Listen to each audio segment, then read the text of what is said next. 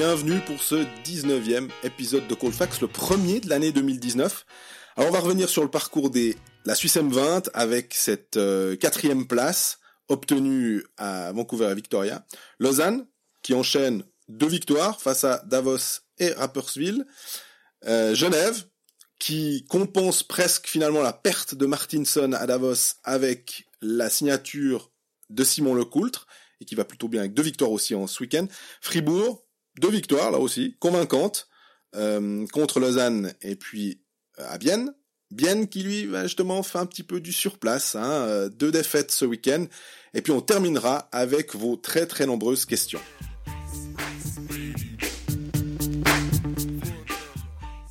Salut Greg. Salut Jean-Fred, bonne année. Ah, bonne année, merci, ça fait plaisir. Euh... Petite pause là, ça nous a pas fait de mal, mais quand même on est content que ça reprenne. Hein. Pas de mal, pas de mal. Ça faisait quand même un petit peu longuet entre le 24 décembre et euh, aujourd'hui le 9 janvier. Donc euh, on est on est heureux de de vous retrouver avec. Euh, on va commencer ben, cet épisode par faire un petit bond dans le, le passé, pas très euh, lointain, mais on va parler, avant de parler de la, la, National League, on va parler des M20. Mm -hmm. Cette équipe de Suisse M20 qui a fini quatrième du championnat du monde qui se déroulait au, au Canada. Euh, Qu'est-ce que toi tu retiens de, ce, de, cette quatrième place? Bon, alors déjà, il faut quand même euh, retenir la, la, très très très belle victoire contre la Suède. Faut pas pas non plus bouder notre plaisir quand, quand des, des choses se passent bien. Après, il y a quelques petits bémols quand même qu'il faut mettre en avant, je pense, avec cette équipe de Suisse. Tout à fait. Deux victoires. Pour moi, c'est le, le chiffre. Sept matchs. Voilà, deux victoires sur sept matchs, c'est le chiffre à retenir quand même. En gagnant deux matchs, quatrième nation mondiale. Alors la Suisse a gagné le match qu'il fallait contre la Suède. On est bien d'accord. Maintenant, on peut pas s'empêcher de se dire que c'était quand même pas un grand, grand championnat du monde. Non. Tu te souviens de l'équipe de Suisse euh, A avec Ralph Kruger en 98 Bien sûr. Euh, qui gagne finalement deux matchs et qui fait un match nul contre la Slovaquie. Donc elle gagne un match contre la France, contre la France sur son gardien, euh, parce que la France, les États-Unis et la Suisse étaient à égalité, puis il fallait qu'ils débutent. Euh, donc euh, une victoire contre la France, une victoire contre la Russie et puis un match contre la Slovaquie était en demi-finale grâce au jeu euh, des, des, cette formule un petit peu spéciale. Qui avait en 98 effectivement. Il y en a plus, euh, je crois qu'ils l'ont abandonné assez rapidement oui. d'ailleurs. Et puis sinon aussi on se rappelle de l'équipe de Suisse féminine à Sochi qui gagne la médaille de bronze aussi en gagnant très très peu de matchs finalement. Exactement, ouais, donc donc oui, cette équipe de Suisse a fait un gros match, une grosse victoire contre la Suède. Après encore une fois, on n'a pas envie d'être d'être d'être tout le temps négatif, mais la victoire contre la Suède, on se rappelle quand même qu'il y a une, une, épidémie de gastro en face. Hein. Et les joueurs le savaient. Et oui. Bah oui. Ils nous ont, moi, ils m'ont dit effectivement, on savait, mais ne pas minimiser quand même. Faut les gagner ces matchs. Alors complètement d'accord. Mais mais voilà, bah pour ces jeunes joueurs, j'espère surtout que ça, ça va leur permettre de, de franchir un palier dans le dans l'imaginaire. C'est pas devenu des meilleurs joueurs ce jour-là. Par contre, peut-être en vue d'une éventuelle draft ou de l'avenir, ça va peut-être leur permettre d'avoir franchi un palier dans, aux yeux des recruteurs, du moins j'espère. Et, euh, et sinon, ben voilà, il y, y, a eu une interview assez intéressante. Et Dieu sait si elles le sont pas toutes de Christian Volvend euh, à la suite de la victoire contre la, la Suède, mmh. où il, il, il, il demande au club suisse de faire jouer plus de, de jeunes joueurs dans les, dans les quatrièmes lignes et il a raison effectivement. Et justement je pense que là c'était intéressant de de le mettre en avant. Et euh, oui, si, si ça peut aussi permettre à certains clubs de dire bon, bah, à la place d'engager des joueurs de complément de quatrième ligne qu'on va payer 150 ou 180 000 francs, bah, peut-être finalement on, on, peut mettre cet argent et moins d'ailleurs sur sur des jeunes sur des jeunes joueurs. C'est pas une mauvaise chose. Maintenant, je pense qu'ils sont prêts. Si, on voit le, le, gabarit de ces joueurs, on voit que Genève a, a engagé Simon Lecoultre pour la pour la saison dernière. C'est enfin officiel. Bah c'est une bonne chose. À, à cet âge-là, ils ont ils ont quand même le physique nécessaire pour euh, pour jouer en National League.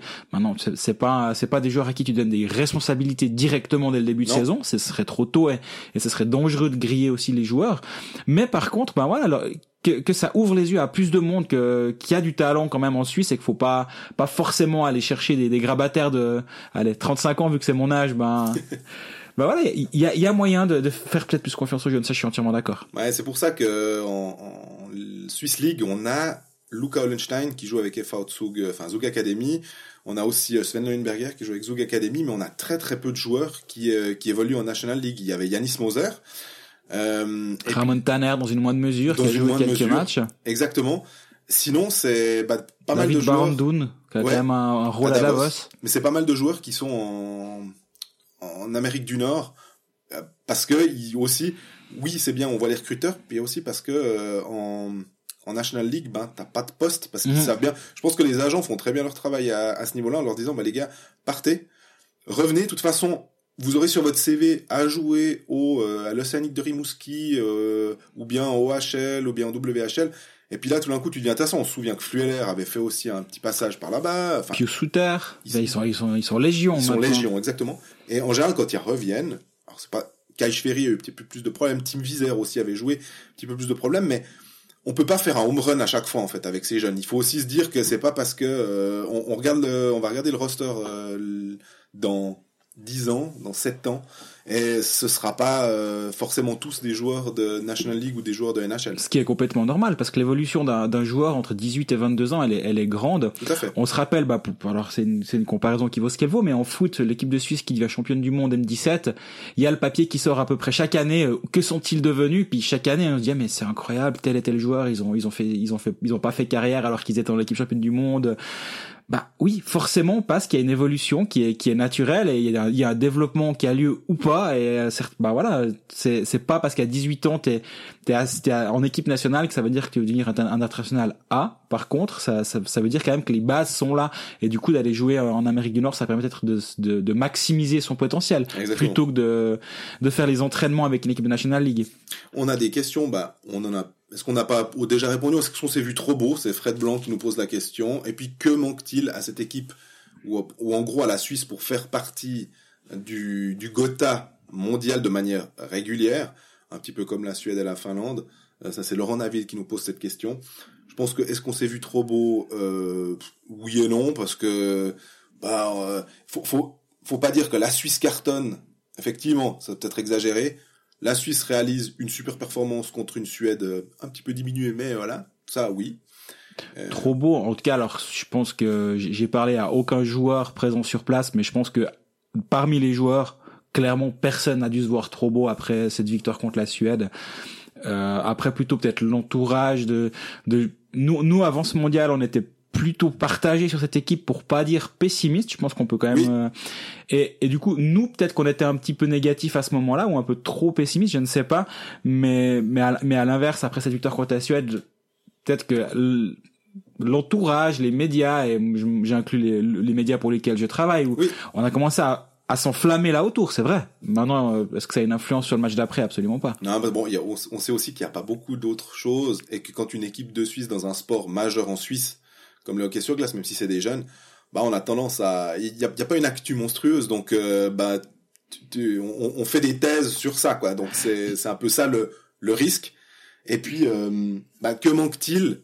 Je pense que c'est une question de réservoir. C'est aussi ça. Mhm. C'est ma foi, euh, on est un nombre de licenciés qui est, qui est X. Bah, si euh, ceux qui ont des enfants qui nous écoutent, ben faites-leur faire du hockey et puis comme ça on aura plus de on aura plus de jeunes euh, avec du potentiel pour avoir effectivement euh, plus de d'années où on sait que ça va être bien. Parce que là visiblement les 2001 qui arrivent euh, on, rappelle que les 99 qui sont là dont font partie euh, Simon Lecoultre, Philippe Kourachev et d'autres joueurs je crois Bruchweiler aussi bah ils peuvent plus ils seront pas là en, au mondial 2019 donc en fin de fin de cette année.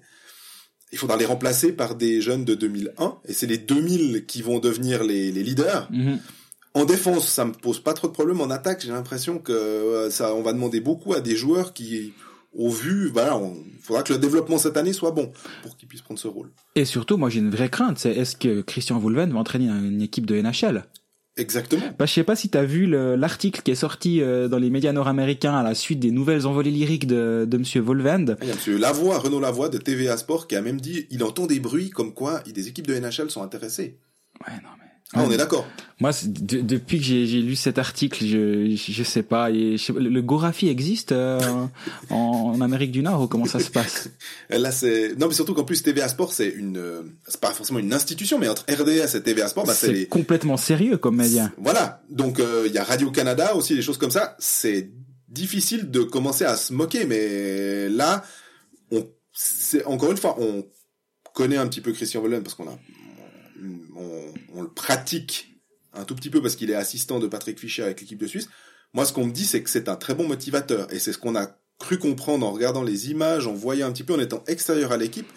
C'est un type qui va euh, qui va te foutre une brossée sur le banc et tout. Alors ça, ça aussi beaucoup fait parler parce que les images sont, sont apparues. Mais est-ce que c'est un très bon technicien, tacticien? Je suis pas persuadé. Moi, si tu me dis dans l'équipe de Suisse A, par exemple, pour reprendre, vu qu'il est assistant, Tommy Albelin, euh, on entend aussi dire que c'est un excellent technicien et un excellent pédagogue pour... Euh, et un excellent entraîneur des défenseurs. Voilà, pour apprendre finalement à des joueurs euh, qui font peut-être des erreurs, même des joueurs adultes. Alors Volven s'est envolé aussi, ça plaira bien aux médias et puis c'est bien pour travailler avec les jeunes. Je le vois mal commencer, admettons, qu'il est à Los Angeles, puis qu'il va dire à Ilya Kovalchuk qu'il va lui brailler dessus. Ouais, je, pense que le joueur va regarder du coin de l'œil puis va se dire c'est qui ce type qui, me braille dessus. Oui, puis j'aimerais quand même rappeler un truc concernant Christian Volven. Il a 42 ans. Oui. Sa carrière, c'est, je vais la lire en, diagonale quand même sur Elite Prospect, mais c'est Tourgau M20, coach. Mm Valizelen, coach pendant deux ans. Bullard, coach pendant trois ans. Lugano M20, coach. Lugano M20, coach. Lugano, assistant. Lugano, assistant et entraîneur des, des M20. Puis après, il part à Tourgau où il devient coach, Turgovie donc. Ouais. Puis après, il part dans l'équipe nationale. Il n'a jamais entraîné d'adulte à part durant un intérim euh, d'adulte en Ligue nationale A, à part un intérim à Lugano. Mhm. Et sinon, il a entraîné des juniors et il était assistant en équipe nationale. Je minimise absolument pas son parcours parce qu'il a que 42 ans et peut-être qu'on va en entendre parler pendant 15 ans. Hein, attention. C'est clair. Par contre, de dire est-ce que c'est un entraîneur de NHL moi, s'il si, devient, entraîneur de NHL, ben, je, je, je, suis obligé de, de dire bravo, parce que le, parcours serait hallucinant et ce serait une success story incroyable. Après, je minimise pas ses, ses compétences, parce que je suis sûr qu'il en a plein, mhm. mais c'est un peu excessif. Moi, je pense que si on pose la question, est-ce qu'un Luca Cereda pourrait être un coach de NHL désormais ça, ça me semblerait déjà excessif parce que tu dis ouais bah, il, il a entraîné Ticino, il entraîne Ambry, il a beaucoup de succès, il est jeune, il a il a tout pour y arriver, mais c'est encore un peu tôt. Mais lui, il a déjà entraîné avec succès une équipe dans l'élite. Ouais. Volven, c'est pas encore arrivé. Non, je pense que si on devait nommer un entraîneur suisse qui aurait pu potentiellement faire partie d'une organisation NHL, attention, j'ai dit même pas entraîner, mais peut-être assistant, juste comme ça. Je pense qu'Arnaud Delcourteau, à un certain moment de sa carrière, quand il a beaucoup de succès avec Davos, euh, ça pourrait faire partie d'un truc, mais c'est tellement différent au niveau de la, mentalité. Euh, et puis il faut être au, au, bon moment, puis il faut avoir les bonnes connexions. C'est ce que me disait Guy Boucher. à l'époque où il était à Berne, il me disait en NHL, pour, pour, pour, pour réussir en NHL ou pour avoir un poste, ne serait-ce que ça, faut avoir les bonnes connexions. Si tu connais les bonnes personnes, c'est, c'est malheureux, c'est pas forcément basé que sur les compétences. Même si je pense que si tu as des compétences, tu, tu, vas arriver sur un banc tôt ou tard. Regarde Chris Maxwell, par exemple, qui a les connexions. Il, a, il a un, un réseau, un carnet d'adresses énorme. À une certaine époque, il était quand même un entraîneur à succès à Genève parce qu'il avait rarement la meilleure équipe du championnat, mais il a quand même fait quelques finales en trois ans. Il en fait deux. Du coup, euh, même à ce moment-là, il n'y a eu aucune ouverture qui a été possible pour lui en Amérique du Nord. en tout cas, on n'en a pas, on les a pas enfin, on n'a rien lu là-dessus. Bah, cas, il est resté là tout le temps pendant 16 ans de, de, suite, malgré un succès en Europe, malgré des connexions, malgré tout, malgré, il n'y est pas arrivé. Donc c'est vrai que ce serait d'autant plus étonnant qu'un Christian Wolven y, arrive, mais en tout cas, par contre, bah, faut pas pas lui enlever de, de mérite. Moi, on me dit de tout ce que j'entends concernant cet entraîneur, c'est quelqu'un qui est très intense. Tout le monde a été choqué, choqué, en tout cas interpellé par les images de la brossée qu'il met à Sandro Schmidt, mais ce que je sais, c'est qu'il sait sa façon de fonctionner, puis trois secondes après, il est passé à autre chose. Après, en tant que joueur, je pense qu'il faut aussi être capable de dire bon, ok, c'est comme ça qu'il fonctionne. Faut pas que ça mine pour la, le reste du match. Il est comme ça, il va brailler, puis deux secondes après, il va me taper dans la main, puis, puis, puis me dire bravo, quoi. Simon Lecoultre que j'ai eu au téléphone euh, l'autre jour m'a dit exactement ça. Il m'a dit mais moi, j'ai dit ah, je vais parler de Sandro Schmidt, puis il m'a dit moi aussi il m'engueule. Euh, mais après, quand on vient dans le vestiaire, il a complètement oublié et puis nous serre dans ses bras. Donc euh, pour ça, il n'y a pas trop de soucis. J'ai un confrère, dont je tairai le nom, qui m'a dit que Christian Voulette c'était une sorte de Kevin Schlepfer qui parle bien anglais. et je trouvais assez rigolo comme image, parce que finalement l'aspect, et c'est pas pour dénigrer du tout, mais l'aspect ultra motivateur passait une des très très grandes qualités de Kevin Schlepfer. Maintenant, il est beaucoup décrié et je pense pour les, les capacités techniques et, tactiques, je peux concevoir qu'on le, qu'on le critique. Mais ce qu'il a réussi à faire à Bienne, durant toutes les années où, où il sauvait cette équipe de la relégation, voilà, les promotions, où il sauve l'équipe de la relégation, beaucoup au, mental, au courage, à la motivation, c'est une qualité, c'est une vraie bonne qualité. Et c'est aussi pour ça, je pense que si tu si tu mets un entraîneur qui a ce profil-là, et en plus tu le mets, tu lui mets autour des assistants qui sont peut-être meilleurs que, que le, le, le head, sur l'aspect technico-tactique, on va dire, bah, d'avoir un, motivateur à la tête, ça peut marcher dans une équipe nationale. Mais moi, ce que je remarque, ça me fait penser, tu on parlait de Chereda, on peut parler des Hellers, on peut parler aussi de Tormen. Si on prend ces trois équipes, bien Ambry et, euh, euh, et Langnau, et Langnau qui ont pas le plus grand, forcément le plus grand talent, mais justement, on voit des coachs qui arrivent à en tirer quelque chose, et c'est peut-être aussi là, on a trois coachs qui ont une patte différente, mais qui ont vraiment amené quelque chose. On parlait de technique et de tactique sans doute que ces trois garçons sont parmi des, les entraîneurs qui ont une vraie idée du hockey. Garçons. Oui. c'est trois hommes, on va dire. C'est trois bonhommes. c'est trois bons. mais ils ont vraiment une idée du hockey, qu'on aime ou qu'on n'aime pas. Mais en mhm. tout cas, on, loue Tormenen, on ah. loue un peu moins Ehlers. Et puis Chereda qui est en train de se faire sa place. Alors, moi, je loue Ehlers aussi. Alors, mais alors, quasi au même niveau qu'Antti Tormenen me concernant. D'accord. Mais t'es d'accord que c'est pas un, un, entraîneur dont on va parler pour ses prouesses euh, offensives, en tout cas des prouesses offensives. Non, mais bien défendre, c'est aussi une partie du jeu. moi, enfin, moi, moi, j'aime pas cette notion comme quoi s'il n'y a pas eu 7 à 6, c'était pas un bon match de hockey. Non, pas du tout. Et je pense que bah, les équipes de Heinz s'il a tout le temps eu du succès. Euh, regarde à Lausanne, il amène deux fois cette équipe en playoff alors que c'était pas le c'était pas le Lausanne actuel euh, où, on va recruter à tour de bras c'était quand même autre chose l'équipe il l'a amené deux fois en playoff non Anne Sellers moi je, je trouve qu'il est au moins aussi compétent voire pas, pas forcément meilleur. C'est difficile de juger et de comparer les, les, les, talents des uns et des autres, mais entre Thurman et Ehlers, et je te rappelle que Ehlers, quand il était à Langenthal, il avait la meilleure attaque de la ligue. Quand, euh, quand, il, quand il fait premier de la, saison régulière avec Langenthal, il a la meilleure attaque de la ligue. Alors forcément, il a peut-être aussi les, les joueurs les plus doués, mais il était capable de les, de les faire bien jouer, les Campbell, Kelly et puis Shannon. Forcément, la, la ligne en 2036 euh, qui pourrait toujours exister. Bah non, Ehlers a su jouer offensif avec une équipe qui a le potentiel offensif. Donc je pense qu'il est hyper fort pour maximiser le potentiel de son équipe. Mais on a vraiment digressé par rapport euh, au Suisse M20. Je pense qu'on va recentrer et passer à autre chose.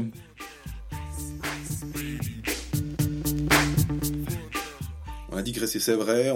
Mais ça me fait penser que comme tu parles de, de Heinz Ehlers, tu mentionnais Lausanne, bah on va parler de, du Lausanne Hockey Club. Sans transition. Sans transition. On dirait que c'est travail, hein, c'est beau. et euh, Lausanne Hockey Club qui reste sur euh, deux victoires à domicile après avoir fait trois défaites à l'extérieur. Euh, deux victoires à domicile contre Rapperswil et Davos, les deux derniers du classement. Euh, des victoires qui sont pas forcément très convaincantes. Qu'est-ce que tu retiens en fait, on va dire, du match contre Davos mardi puisque c'est le plus frais dans. ouais, bah déjà je retiens que Lausanne est capable de gagner ses matchs et ça c'est pas c'est pas anodin finalement de de, de, pas être bon, de d'être franchement mauvais à certains moments, mais de quand même finalement trouver un moyen de s'imposer, c'est aussi ça qui fait une bonne équipe. C'est la, la, la, une, une équipe de, de qualité, elle va elle va les gagner ces matchs et Lausanne a, eu deux pots de banane euh, successives, les a évité les deux, donc mhm. euh, donc ça c'est vraiment l'aspect ultra positif que que moi je pourrais retenir. Ensuite Lausanne gagne sans Yunland ces deux matchs-là. Ça, c'est quand même pas anodin. Il y a Gennady qui fait un bon pas en avant. Oui. Sur euh, sur les derniers matchs, ça c'est pas anodin non plus. Et puis Berchi joue ok en fait. Mm euh, je dis pas qu'il jouait pas avant, mais là il joue avec un peu plus de d'efficacité. Ça peut être une vraie arme si t'as un Christophe Berchi qui qui qui fait un qui fait un pas en avant comme comme Gennady vient de le faire. Ce qui m'a fait sourire. Alors il se trouve qu'on était les deux à interviewer. Euh Ville Peltonen, enfin c'est plutôt toi qui l'as trouvé, j'étais à côté pour euh, recueillir ses impressions. Euh, c'était assez drôle de voir le visage de Peltonen. Alors déjà, on sait que les Finlandais ne sourient quasiment jamais, hein, des sphinx. Là... à part Tony Rayala, au passage. Mais peut il, il, doit, il doit pas, il doit, il doit avoir quelqu'un là dans sa famille qui est pas finlandais. Qui est pas finlandais, mais sur son, sur le visage de Ville Peltonen, t'as essayé un petit peu de le dérider. il y a un moment il, il, y avait une sorte de sourire à la commissure des lèvres quand tu lui as demandé s'ils allaient faire de la vidéo. J'ai beaucoup aimé sa réponse en disant on va quand même passer en avance rapide une bonne partie de, du match. Ouais, je lui, ai, je lui ai demandé pour être précis, je lui ai dit non mais on est d'accord que ce match demain à la vidéo tu le regardes même pas ou bien tu veux plus revoir ça. Puis là effectivement il a eu, je pense que c'est quasi un fou rire hein, à son niveau. C'était quasi un fou rire. Mais oui, bah il était. Il s'est repris très vite alors. Oui oui oui, lui très sérieux. Mais effectivement là c'est le, genre de match. Il, il, va, il va, il a apprécié le troisième tiers qui était plus solide. Mais on rappelle que Davos avait une moyenne d'âge d'environ 21 ans euh, dans ce match contre euh, contre Lausanne malgré André Sambul. Et Félicien Dubois. Et Félicien Dubois. Donc non, euh, c'était c'était le, le, minimum, le strict minimum que, que Lausanne devait réaliser, c'est-à-dire gagner, la, gagner les trois points. Euh, ouais, oh, je pense que eux, ils vont se faire un peu de vidéos. Je pense que personne d'autre va revoir des vidéos de ce match. Il faut passer à autre chose. Et autre chose, bah, c'est un déplacement à Zouk dès vendredi, donc euh, pas le temps de trop. Et un derby contre Genève. Et, et Genève le lendemain, donc euh, c'était c'était primordial pour pour lancer cette semaine à trois matchs compliqué parce que Davos à la maison c'est un match compliqué parce qu'on attend de toi les trois points et, c'est tout donc euh, ils, ils, les ont fait ils sont un peu vidé la tête pour aller à Zoug et c'est là que tu peux peut-être aller un peu un peu plus facilement jouer là-bas où on sait que c'est quand même compliqué Zoug c'est une très très bonne équipe voilà Lausanne devait gagner a gagné point final Genadzi me, me dit oui alors euh, on a gagné alors que on a joué qu'un seul tiers et c'est il dit normalement en National League tu joues un tiers ça suffit pas mm-hmm. et bah, de manière assez surprenante finalement. Euh, effectivement, même même que Davos euh, brille pas en ce moment. Euh, D'ailleurs, ils ont, je crois, quatre défaites sur les quatre premiers matchs de de 2019, malgré le nouvel entraîneur. Euh, mais on, on sent qu'ils arrivent ils arrivent pas à à se mettre euh, à se mettre ensemble. Enfin, y a, alors, à leur décharge hier, ils ont pas les frères, ils ont pas les frères Vizère quand même qui, qui était absent. Dans, dans les blessés, ils en ont quand même beaucoup. Et là, leur défense, ils ont Dominique Bourli, David Barandoun qui était encore à moitié dans l'avion, euh, Luca Barofner, et Julian Paer, ok, il a quelques matchs. Mais Oliver Heinen. Oliver Heinen qu'on n'a pas vu du match. Euh, devant, quand t'as une ligne, Yannick Freiner, Thierry Bader, Benjamin Baumgartner, et c'est pas ta quatrième ligne, il y a une quatrième ligne derrière encore là, là, il y a, y a rien, à, y a rien à, redire sur Aris Vitolin. J'ai aussi vu Davos contre Genève. On y reviendra peut-être un petit peu plus tard. Mais contre Genève, c'était une prestation qui était finalement pas si mauvaise. Tu, tu vois que cette équipe, elle va quand même tôt ou tard dans la bonne direction. Davos, on y reviendra un petit peu plus tard quand on parlera de Genève. Euh, pour revenir à, à Lausanne, on a quelques questions concernant euh, le mercato. Et au passage, merci pour toutes vos questions. C'est toujours, euh, on le répète chaque fois, mais c'est pas anodin, ça nous fait vraiment plaisir. Donc, euh, continuez à nous abreuver. Et puis on doit, on, doit faire nos devoirs. Hein, je peux vous dire, parce que s'il y a des questions, euh, on peut pas y répondre comme ça. On doit vraiment faire plein de téléphones. Mais hum, Lausanne qui a annoncé, en fait c'est plutôt Lugano qui a annoncé qu'ils avaient recruté euh, Sandro Tsanger pour deux ans. On a Raf Texas qui nous demande tout simplement pourquoi. ouais, c'est une, bonne question. Hein. Alors celle-là c'est peut-être pas la plus la plus compliquée, elle, elle est même assez simple. Euh, pourquoi? Euh, Tsanger c'est un c'est un joueur qui s'est un tout petit peu, on va dire, enterré à Lausanne, si on veut bien, mais on n'oublie quand même pas qu'avant ces deux saisons à Lausanne, il a, il a quasi un demi-point par match à Zoug. Ouais. Et il avait que 20, 22 ans à ce moment-là environ. Là maintenant à Lausanne, c'est vrai que c'est difficile. L'année passée, il fait, il fait 17 points. Ça va, c'était tout à fait dans, dans la norme. Là, c'est 23 matchs, 4 buts, une passe. Puis au-delà des points dans le jeu, c'est vrai qu'il a pas un impact incroyable. Il joue un peu en power play, mais pas tant que ça. Comme il est droitier, ils aimaient bien le mettre un petit peu dans un spot où il pouvait utiliser ce, cette arme-là, mais. Mais Lugano dans une dans une équipe différente, ils, ils se disent finalement c'est c'est aussi peut-être un pari.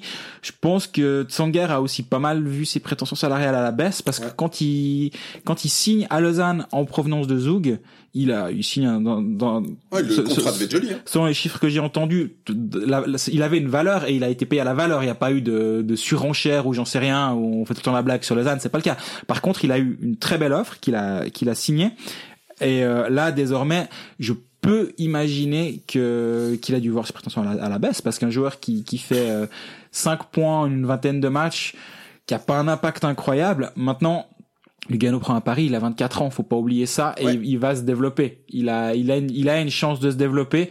Ils, ils ont peut-être vu quelque chose dans ce joueur euh, et, le, et, Lausanne surtout est complet. Donc euh, il fallait qu'il aille ailleurs. Fin de contrat. Fin de contrat à Lausanne, il devait partir. Euh, les options je pense pas qu'elles étaient très très nombreuses. Je sais que son agent a fait pas mal le tour euh, des clubs pour le pour le placer. Je sais qu'ils l'ont ils ont appelé. Alors ils ont appelé tout le monde, hein, c'est une évidence, mais fait le travail d'un agent. Mais Fribourg a été a été sondé. Euh, Fribourg a botté en touche en disant qu'ils n'étaient pas intéressés par ce joueur. Donc là, ça, là, tu commences à te dire, c'est rigolo que Fribourg dise non à un joueur que Lugano engage dans la foulée. Tout à fait. C'est, c'est, moi, je dis, je pense que Lugano a vu quelque chose que, les Fribourg n'a pas vu Je peux dire sur les réseaux sociaux, les, quand ils ont annoncé euh, le, le Sandro Tsanger à Lugano, euh, bah, disons que les supporters de, de Lugano se sont rapprochés du de Fribourg. Donc aussi, ils n'ont pas vu grand chose. Ils n'ont pas vu grand chose. Parce qu'en fait, ils associent. Il y a, il y a eu la- l'arrivée de Souris, puis il faut remplacer euh, Gregor Hoffman. Alors Kunti Hoffman, puis ils disent bon bah Souris ok, puis Tsanger. Puis Bon, ils ont eu la mer aussi. Hein. Et puis Alors ouais, la mer qui est catastrophique C'est au ça. passage. La mer qui est dans mon week-end manager depuis le début. Et ça, on en parlera dans peut-être une autre fois. Mais Dominique Lamer s- me coûte, je pense, à lui seul une vingtaine de places dans ce jeu. quoi. C'est Ouais. une catastrophe ce joueur. Mais bon, là aussi, peut-être qu'il parie sur euh, une progression euh, tôt, tôt ou tard, parce qu'en plus, il joue. le seul a été sinois. Ouais, c'est ça. La mer, ouais, bref. Euh, il, il joue dans une ligne offensive à Zug c'est une Ouais. catastrophe. Bref, là, on digresse clairement. Mais euh, Sandro Tsangar à Lugano, si c'est ton, si c'est ton allié de quatrième ligne ou de troisième ligne, pourquoi pas Peut-être que peut-être Mais ça si va on se passe se du côté de Lausanne, du coup, on a bien compris qu'on va pas le regretter. Euh, Il y avait plus de place. Je pense, je pense vraiment qu'ils sont complets à Lausanne. à cause de l'arrivée de Josh Joris, comme l'a écrit euh, notre confrère Jean Renard. Je Exactement. pense que ce serait aussi un peu. euh, Ah bah, je pense que c'est clairement lié. Ouais, je pense que c'est c'est clairement lié. Après, c'est pas le même profil. Tsangler, c'est plus un joueur euh, qui est censé être avoir un impact offensif. Censé, j'ai bien dit. Juris, c'est autre chose. Je pense que c'est plutôt un, un gratteur, mais pas. Je, je dis pas au sens dépréciatif du terme, bien Non, au non. contraire. C'est c'est un joueur qui qui va apporter, qui va aller poncer les bandes, qui va être utile à ce niveau-là. Et- Comme Tori Mitchell, un peu. Moi, je me suis demandé si c'était euh, le, le- un plus jeune, mais une version. euh, et Je- puis moi, je moins- vois plus Juris jouer sur un- sur une des ailes. Il peut faire les deux. Il peut jouer les deux Ah positions. oui, il a très bons engagements. Ouais, mais moi je pense qu'il, je le vois plus jouer sur une des ailes. Mais, euh, mais toujours est-il que j'entends les chiffres 400, 450 000 euh, francs pour euh, pour ce joueur.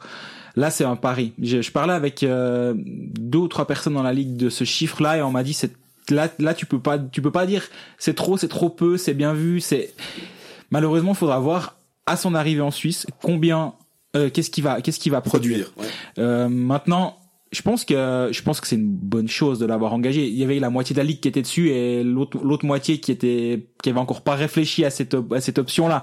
Un, un agent m'a dit ah il y a tel club qui qui se renseigne euh, sur Juris. T'es sûr qu'il a qu'il a signé à Lausanne? Je dis oui oui. euh, Mon mon confrère euh, s'il l'a écrit, il est, C'est sûr.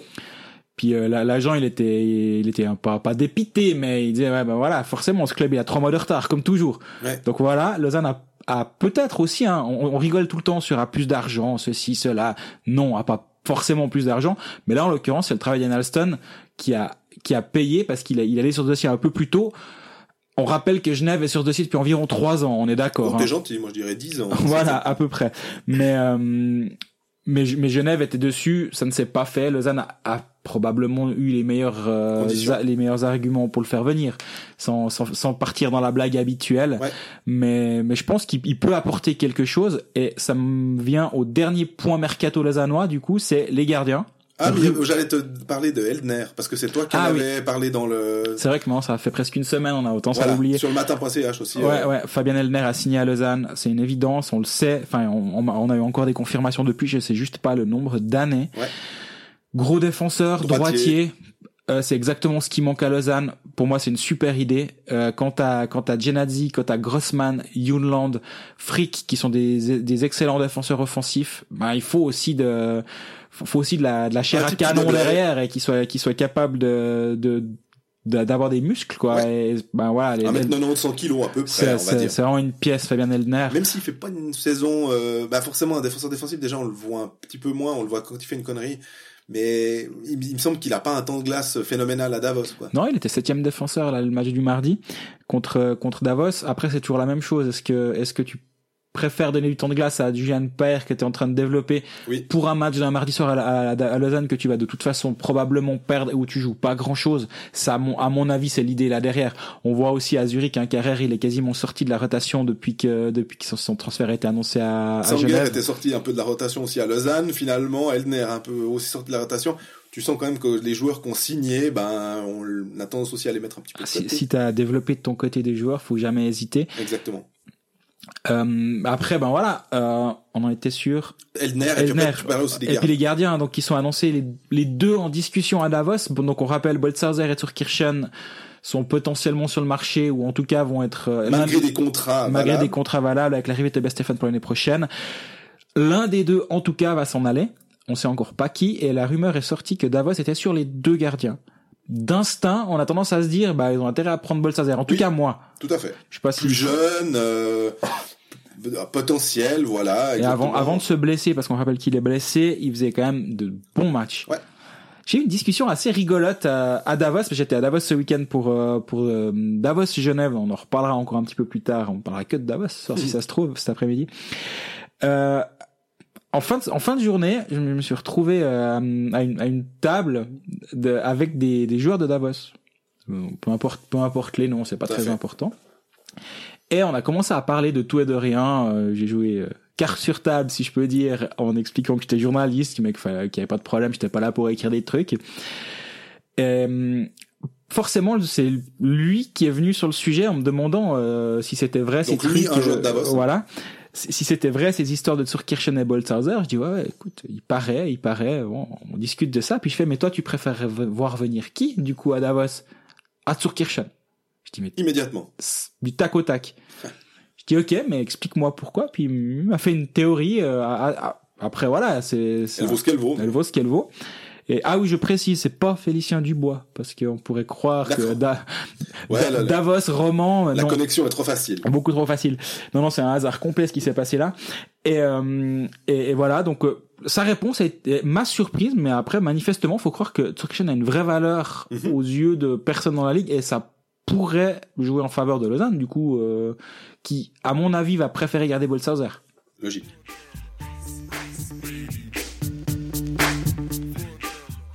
On va rester sur euh, dans les grisons finalement parce que on va parler euh, de Davos mais on va surtout parler de Genève mais voilà vu que le dernier match de Dernier match, victoire de Genève à Davos, Ouais. quelques heures après avoir battu Lugano à la maison. Là, c'est c'est au courage hein, qui sont alors allés qui sont allés gagner ce match-là. et alors qu'ils perdaient 2 à 0 puis qu'on se disait bon là Davos finalement à la maison euh, va réussir à, à le faire et puis en 70 secondes un truc comme ça égalisation puis après Davos qui, qui s'écroule euh, et Genève qui bah, qui arrive à passer l'épaule avec euh, les joueurs de, de devoir les teams Boson des gens comme ça c'est pas forcément les stars mais quand même les joueurs de complément et puis aussi euh, Tommy Wingles qui nous fait un week-end euh, champagne hein. Ah ouais. trois buts contre Lugano un but contre euh, Davos euh, la complémentarité avec Tanner Richard et Winnie qui commence il- cette ligne là elle peut faire pas mal de dégâts au fur et à mesure ou en tout cas permettre d'ancrer Genève davantage dans dans ce championnat euh, qui est te- tellement serré hein. Ouais, je suis complètement d'accord. La, la ligne Winnick, Richard, Wingles, c'est c'est du bonheur à avoir joué. Surtout qu'en plus que Romy est blessé pour 4 à 6 semaines. Oui. Donc euh, il va falloir, on peut pas se reposer tellement sur d'autres joueurs, même si on sait qu'il y en a certains qui doivent monter dans l'alignement et être plus forts. Là, au moins avoir un trio qui marche bien sur lequel tu peux te reposer, c'est, je pense que pour Chris Maxwell, c'est, c'est Bah, justement, je parlais de ce trio avec lui à la fin du match euh, à, à Davos. Il m'a dit, moi, j'adore, je détesterais devoir euh, co- coacher face à cette ligne-là. Ça doit être un cauchemar pour le pour le coach adverse. Et effectivement, c'est un cauchemar. On a vu euh, Wingles qui met son triplé euh, contre Lugano euh, le samedi, magnifique, et le lendemain il met que un but entre guillemets, mais mais, mais l'impact de cette ligne a été énorme. Et, et je pense que je pense que Genève est, est surprenant actuellement parce que finalement ils ont de nouveau une pellée de blessés. Oui. Ils ont activé sept licences d'étrangers et maintenant ils en ont de nouveau plus que quatre qui sont en santé. Ils vont devoir peut-être encore réfléchir à, à activer une huitième et dernière licence d'ici peu. On a Martinson, on a Franson et on a Skilly, c'est ça? Non. Bouma. Bouma, ouais. Qui, qui sont out. Et Skilly était surnuméraire à, à Davos. Martinson pète euh, et donc maintenant Skilly va devoir jouer. Skilly était assez décevant quand même Oui. euh, sur ses dernières apparitions. Donc euh, je, je me demande comment comment ça va se passer du côté de Genève actuellement avec ça. Euh, on rappelle, Martinson euh, se fait charger par Marc Vizère en toute fin de match, à la 56e minute, derrière la cage. Actuellement, il y a une procédure qui a été ouverte contre Marc Vizère. Moi, j'ai très très peur d'une chose. C'est qu'on- qu'il qu'il ait deux matchs de suspension. Ouais, ouais, c'est ça. J'ai vraiment très très peur Alors, de ça. Stéphane Rochette nous disait que c'était jugé euh, au, numéro 2. Enfin, il y a- Catégorie 2, catégorie ouais. 2 et de 2 à 5 et tout. Euh, mais le problème, c'est que Marc Vizère, c'est un, c'est un type, c'est- il n'en est pas à sa première charge. En plus, cette année, il avait déjà fait une, euh, je crois, à Bienne, il Oui. me semble.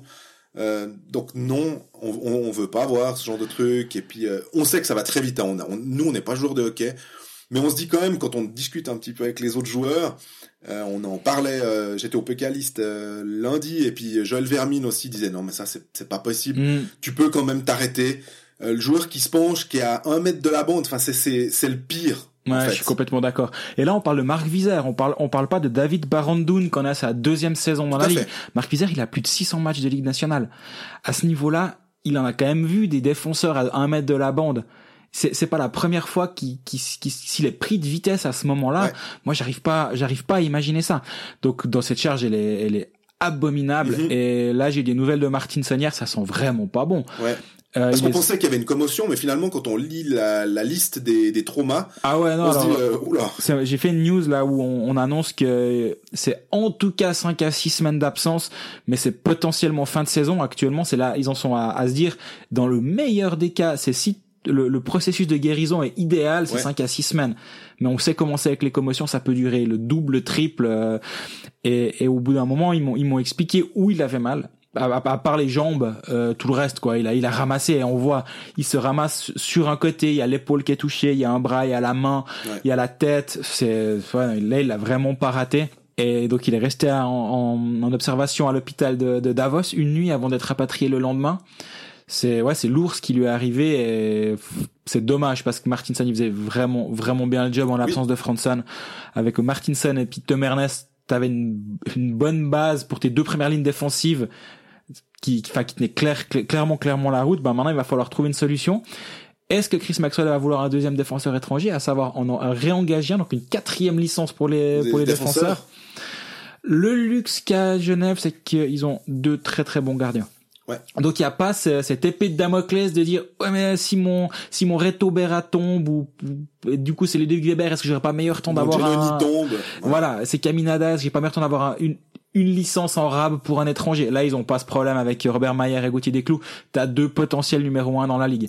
Ça peut les, les aider, mais, mais avec l'absence de remis devant, il y a, y, a, y a, pas mal de problèmes de, d'effectifs. Malgré tout, Genève gagne, et ça, mhm. c'est, ça, c'est la vraie bonne nouvelle. On a d'ailleurs une question de, de Plouf, enfin du blog de Plouf, qui nous, qui nous demande si euh, notre avis sur le système Max le fait qu'il y ait beaucoup de, de temps de jeu pour les défenseurs étrangers. Alors les défenseurs étrangers en ce moment, ça se résume à au singulier. C'est ça va se résumer au singulier. Voilà, c'est Henrik Tomernes euh, qui effectivement a un temps de jeu, euh, si ce n'est pharaonique, tout du moins. Bah c'est le joueur qui a le plus haut temps de jeu dans la ligue. Voilà. Et l'autre jour à Davos, il joue quasi 27 minutes. Exactement. Il joue beaucoup parce qu'il est capable d'absorber ses minutes. À mon avis, c'est pas forcément une question de système. Euh, quand euh, Bezina était dans sa dans sa meilleure période, il était capable d'avaler euh, du 27-28 minutes de, de, temps de glace. Certains disaient on a l'impression qu'il est là un shift sur deux. Euh, c'était c'était exagéré, mais c'est l'impression qu'on avait, c'était qu'effectivement euh, il était presque tout le temps sur la glace. Donc s'il a les joueurs à disposition, Chris Maxorley joue comme ça, euh, comme à peu près on a en NHL des Drew Doughty, des euh, des Romagnosi, des Piquet Subban. Quand on a un bon défenseur, on sait qu'ils sont bons dans les deux les deux zone de la patinoire, pour pas dire les deux sens, on les fait jouer. Il n'y a pas de problème. On sait que comme ça, ils sont capables d'absorber ces minutes, ils sont bons. Puis ils vont jouer dans les, toutes les situations spéciales aussi. C'est aussi la raison pour laquelle. Euh, Piqué et, Pipi, donc euh, aucun problème. Euh, s'il avait Diaz à sa disposition, s'il avait Yunland à sa disposition, il ferait comme font Dan Tangnes et Ville Peltonen, c'est-à-dire qu'ils les font jouer un petit peu plus que les autres. Donc pour moi, c'est pas une question de des défenseurs étrangers, bah, il se trouve qu'ils sont, ils, ils recrutent bien, ils prennent des types qui sont capables de, de jouer. Euh, exactement, ouais. mais euh, là le, le, problème ça va être maintenant sans, sans Eric Martinson. Et s'il n'y a pas un étranger qui, qui débarque, combien va faire, combien de minutes va jouer Tom Ernest? Parce que là, si Judy surtout que t'as Jacques, Jacques May qui est, Jacques May a pris un puck au visage, c'est les, les, les, premiers. Il y a eu d'abord une crainte de commotion, mais finalement il n'y a pas de commotion. C'est moins grave qu'imaginer dans un premier temps, mais il est quand même absent. Il pourrait manquer quelques matchs encore. Apparemment, j'ai pas la, la, réponse précise. Tout ce que je sais, c'est que c'est rassurant.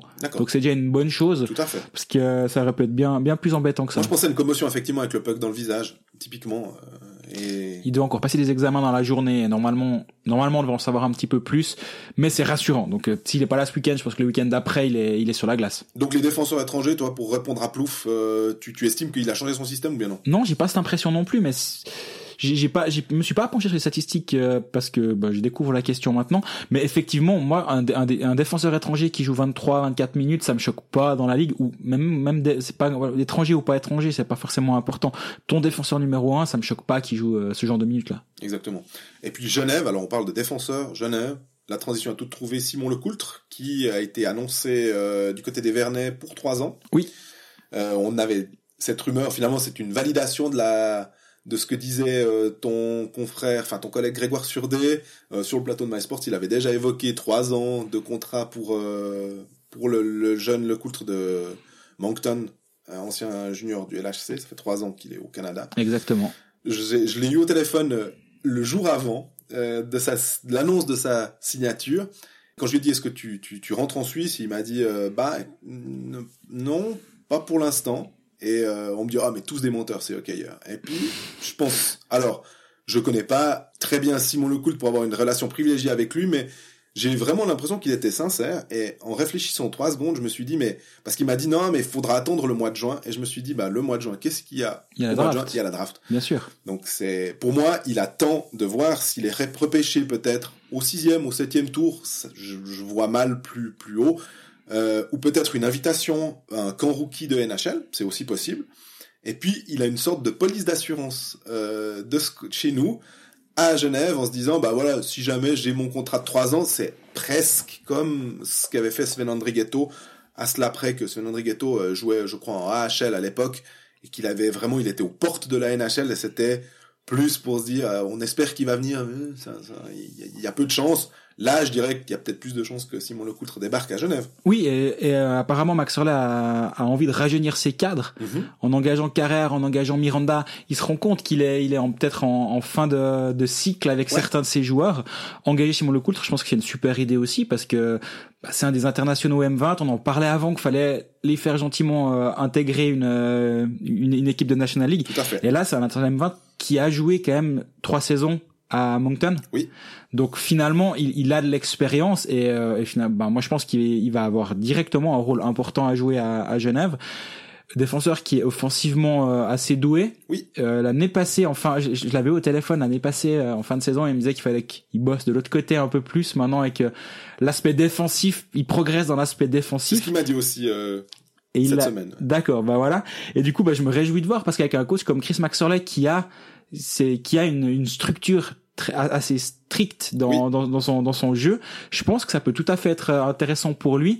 On voit que des, des joueurs, des défenseurs offensivement doués, il est capable de les faire jouer. On voit Temernes, il a fallu quelques mois pour s'adapter, mm-hmm. mais Temernes peut s'exprimer pleinement, euh, exprimer pleinement son potentiel, ce qui n'a pas forcément toujours été le cas. On sait qu'à un moment les défenseurs étaient assez bridés. C'est euh, tu fais la passe à la bleue et puis euh, t'en fais pas trop. Quoi. Là, on est d'accord que Chris Maxwell a changé. Exactement. Et je pense que ça peut être euh, positif pour Roger Carrère, pour Simon Lecoultre également. Et je me réjouis de les voir les deux jouer l'année prochaine à Genève parce que il y aura un, il y aura un, vrai, un vrai vent nouveau dans, dans cette défense euh, des aigles parce que bah c'est vrai qu'on a on ils a ont signé Mercier d'ailleurs. Ils ont signé hein. Mercier quand même. Il faut garder le trois Il y a toujours Vukovic, mais je pense qu'il va signer. Hein. Ça, je peux pas te le dire. Je, je, ne sais pas. Mais il y a Antonietti qui est encore sous contrat, qui pourrait partir de ce que ce qui se dit dans la ligue. Parce que euh, Bézina justement aussi. Euh... Il va pas prolonger, je pense. Là, tu sais qu'il y a un vrai rajeunissement qui est souhaité. Alors rajeunissement, Antonietti, il a pas 37 ans. Hein, c'est pas ça que je veux dire. Parce que mais lui, c'est plutôt je crois qu'ils lui font plus vraiment confiance ou ils ont plus vraiment je sais, que la situation est compliquée en ce moment. Après ben d'avoir d'autres options qui, qui débarquent ça, ça, permet aussi une certaine flexibilité si tu arrives à te séparer d'un contrat comme celui d'Antonietti qui est qui est courant. Mais bon là on digresse. Par contre Simon Lecoultre super idée. Je pense que c'est pas que Genève Genève n'était pas la, la, seule équipe dessus. Mm-hmm mais je trouve qu'il est intelligent ce choix. Exactement.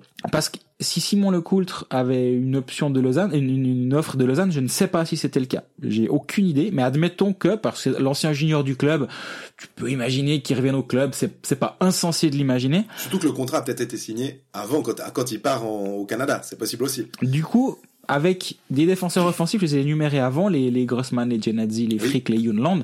Si tu rajoutes un Simon Lecoultre là au milieu, le pauvre, il va, il va jouer les compléments, il va faire septième défenseur, huitième défenseur, un tour en Ah, tribune à côté des journalistes. Bah, pour son développement, c'est pas idéal. Tandis que là, je pense que Chris Maxwell lui a vendu ça aussi. Il lui a dit, bah, écoute, tu viens chez moi.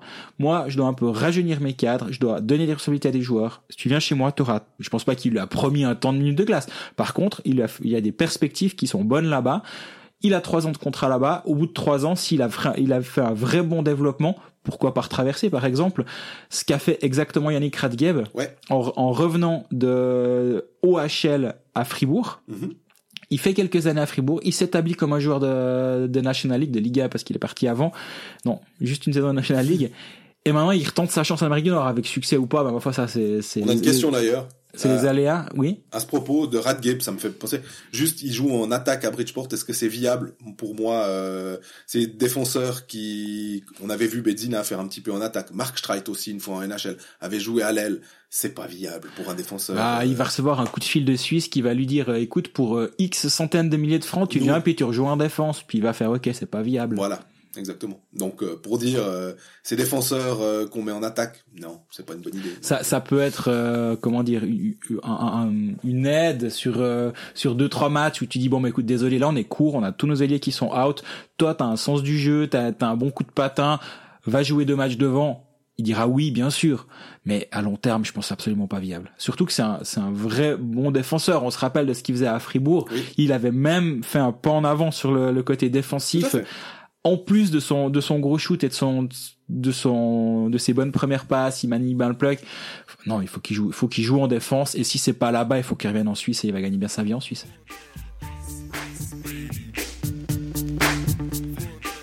Radgabe, Fribourg, transition toute trouvée. Greg, bravo. Je, je n'ai qu'un seul mot, bravo. Ah, c'est trop facile. Et si on parle de, de Fribourg qui a fait un week-end quasi parfait, deux points contre Lausanne, en victoire après prolongation, def- euh, victoire à, Victoire à Bienne. euh, 3 alors qu'ils ont encaissé le premier but après 40 secondes. C'est jamais très facile de, de se relever d'un truc comme ça et on pensait que Bienne était bien reparti. Mhm.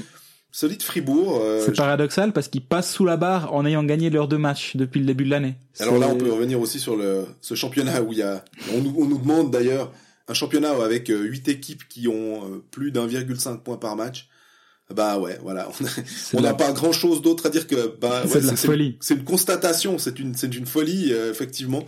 Il y a des équipes. euh, Tu peux finir à 75 points ta saison régulière et être pas en playoff. Quand, quand on est d'ailleurs sur un, un schéma de plus de 70 points pour accéder Oui. au, à la huitième place, ce qui me fait dire d'ailleurs que les playoffs seront peut-être beaucoup plus serrés et intéressants parce que les équipes qui se seront battues pour accéder au, à la huitième place notamment, bah on peut, on va tomber comme en NHL des fois où le huitième qui a dû, ça fait un mois qui, qui cravache pour se qualifier pour les playoffs, bah il arrive lui dans sa tête, il est déjà en playoff. Et l'autre qui est premier, qui, qui était un peu tranquille, Tu pourras pas faire plus tendu que c'est quoi la saison 2012, sauf erreur 12-13, Ouais. où les quatre quarts de finale se sont joués au match 7. Ouais. Je sais pas si tu te souviens de ça. c'est juste. Et les quatre équipes à domicile avaient gagné le match 7. Ouais. C'est ça, c'est enfin faire plus plus que ça, ça va quand même être compliqué. Alors, tout à fait. Mais pour revenir à Fribourg, bah Fribourg a, a, un a eu un box play sur un match déjà. Mhm. C'est- C'est complètement fou, on s'y attendait pas. Mais à, à Ouais. Bienne, euh, On s'y attendait pas. On sait que la saison passée, ils avaient le meilleur box-play de la ouais, ligue mais là, aussi, c'est- là hein. c'était une passoire, c'était Oui, un, oui, mais- un désastre. Mais à, à Bienne, il y a eu, il y a eu un joueur qui est peut-être un des des joueurs de l'ombre et on, on se demande, on se demande souvent pourquoi il est là. Peut-être, ah ils ont signé Laurent Meunier, ouais mais il a bientôt 50 ans, euh, on exagère. Bah voilà, mais lui, il s'est couché sur 5 pucks à Bienne, dont, dont deux en power play alors que Bienne mène 1-0. Ouais. Et Fribourg a pas encore égalisé à ce moment-là. Il y a un power play pour Bienne et, et là tu dis bon bah ok, Fribourg va prendre le 2-0 parce que parce qu'ils sont en box play, puis ils reviendront pas, c'est fini. Et là C'est il, mal connaître Etobera, qui fait Ouais. un match. euh, il fait un très bon match, mais il était bien aidé cette fois parce qu'il est souvent pas bien aidé le pauvre. Et C'est l'effet Bienne. Il avait été in- incroyable à Bienne. Mais, mais Fribourg a, a tout gagné à Bienne, sauf erreur, ils ont gagné leurs trois matchs là-bas. Et c'est une, c'est surprenant d'ailleurs. Ouais.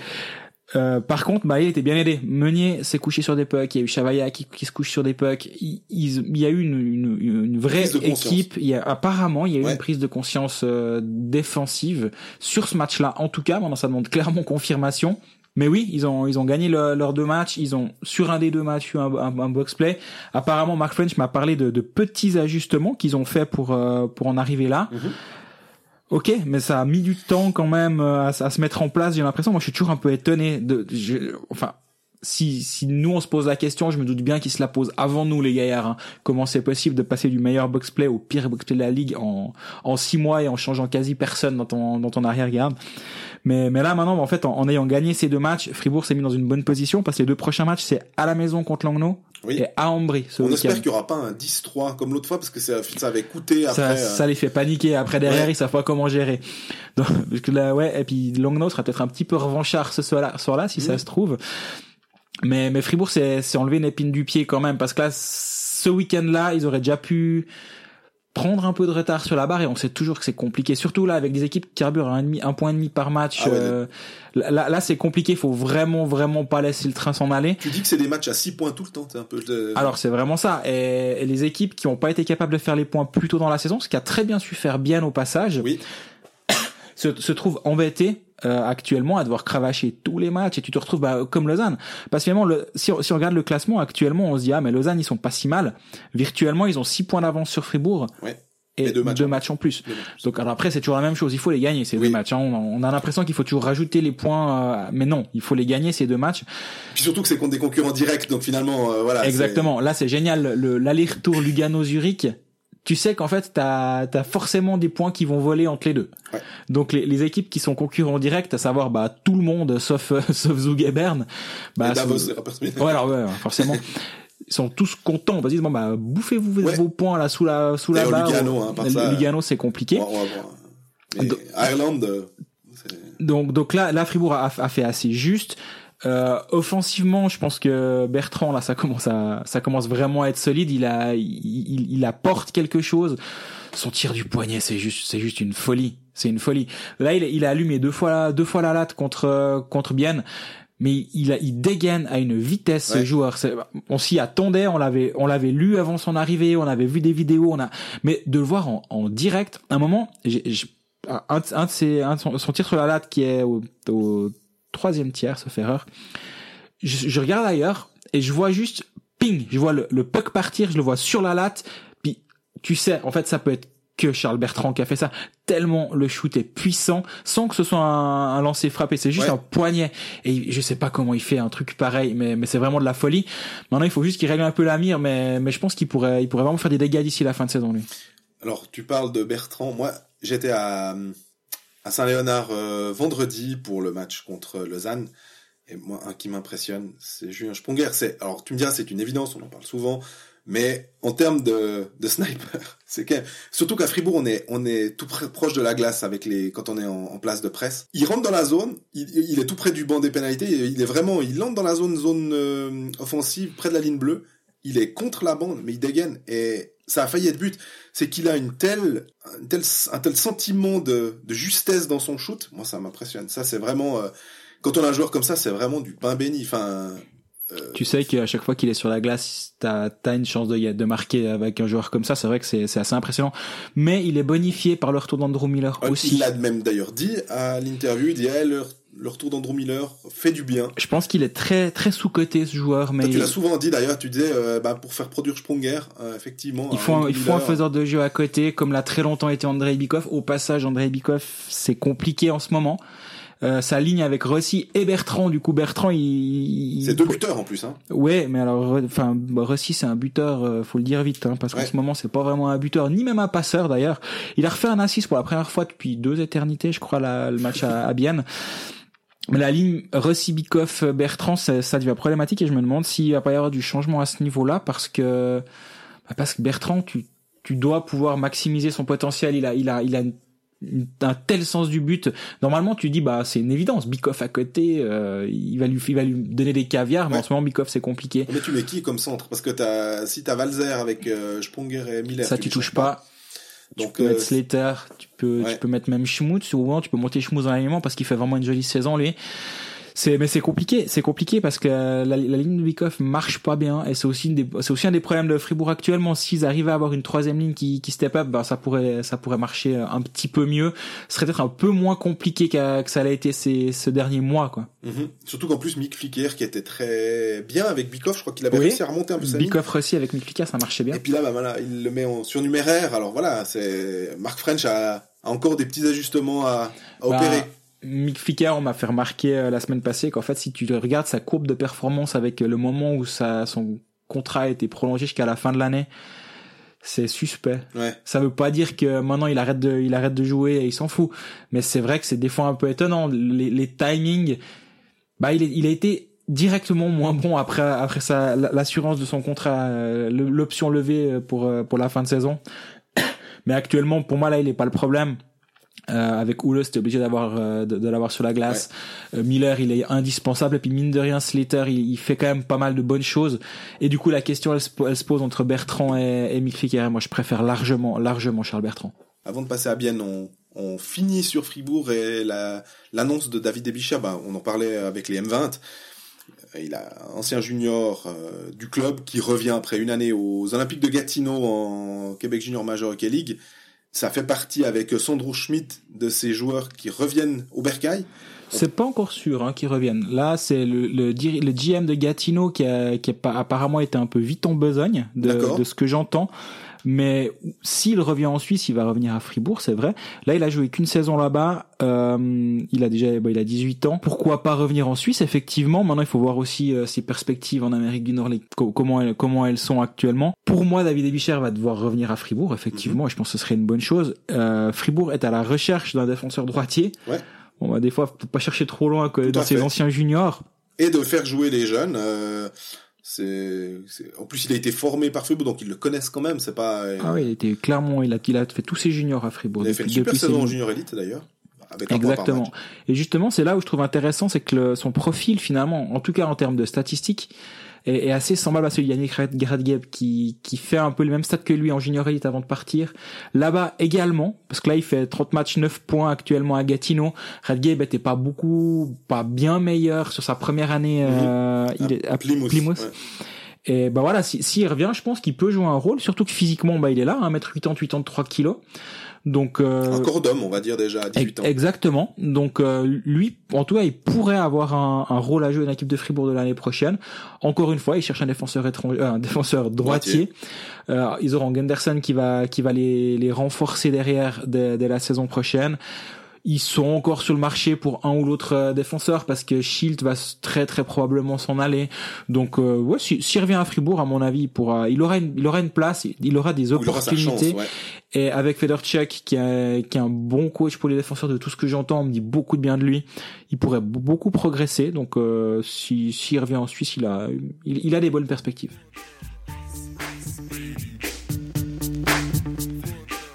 On finit notre tour roman avec Bienne qui euh, n'a pas fait un week-end fantastique. Hein. Un, but marqué, 7 encaissé, c'est le moins qu'on puisse dire. Puis le début de saison, heureusement, ils ont eu cette victoire contre Lausanne dans le premier match de la saison le, le 2 et janvier. Une victoire, ah, c'est pas, si Lausanne avait avait réussi à ramener quelque chose, ça n'aurait pas été un scandale. Hein. Non, alors complètement. C'était c'était même euh, vraiment comme tu dis, ça aurait pas été un scandale parce que dans, dans le match, ben Lausanne euh, tire 29 fois au, but, euh, Bien 26, mais mais Hiller a été très bon ce soir-là. Ce soir-là, parce que je trouve que Hiller sur ses deux derniers matchs, complètement d'accord. Exempt de tour proche et Dieu sait qu'on parle quand même d'un sorte de mythe hein, en, en Suisse. C'est un excellent gardien, mais je trouve qu'il y a pas mal de rebonds qui sont euh, pas super bien contrôlé. Euh, il... Ouais, puis contre. Je au but de l'attaque d'ailleurs. Alors moi je pense au but de Schmutz surtout. Ouais. Le, le, but de Schmutz qui, qui remet, qui relance Fribourg, il vient de, de nulle part. C'est marrant, je me tourne à, à ce moment-là. Tu tournes beaucoup quand. Euh, je, par, je, parle aux gens à côté de moi, excuse, hein. Et euh, je dis mais je vois pas à quel moment Fribourg va réussir à marquer. Ah et bah vraiment, ça fait 12 secondes, 10 secondes après, ping goal.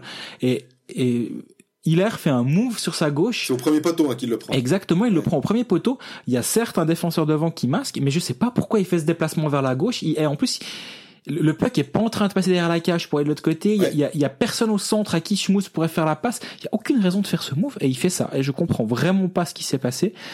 Et comme tu dis, le, le rebond qu'il lâche sur le tac, il peut presque, il doit presque mettre un meilleur rebond euh, plus dans l'angle, ouais. Je soupçonne quand même André Bikov d'avoir intelligemment, et on sait que c'est un joueur très intelligent, d'avoir pensé tirer sur la bottine en se disant, bah, c'est Ah oui. finalement le mieux que je puisse faire, c'est potentiellement ça, plutôt que d'essayer de faire un shoot en, en hauteur qui va être capté. Parce que j'ai ainsi là, euh, à l'époque, quand j'avais parlé avec lui à Verbier, il me disait, mais les shoots de la ligne bleue d'un joueur de Ligue nationale, normalement, tu dois pas en prendre un. Point final. Un shoot ouvert, tu ne le prends pas. Non, c'est clair. Donc, en partant de ce, ce principe, Ah oui, tu le tu le mets, tu le mets à glace et puis t'es- t'espères, euh, t'espères que le défenseur soit pas, soit pas à son affaire et que ton attaquant là soit lui à son affaire. Et puis c'est exactement ce qui s'est passé là.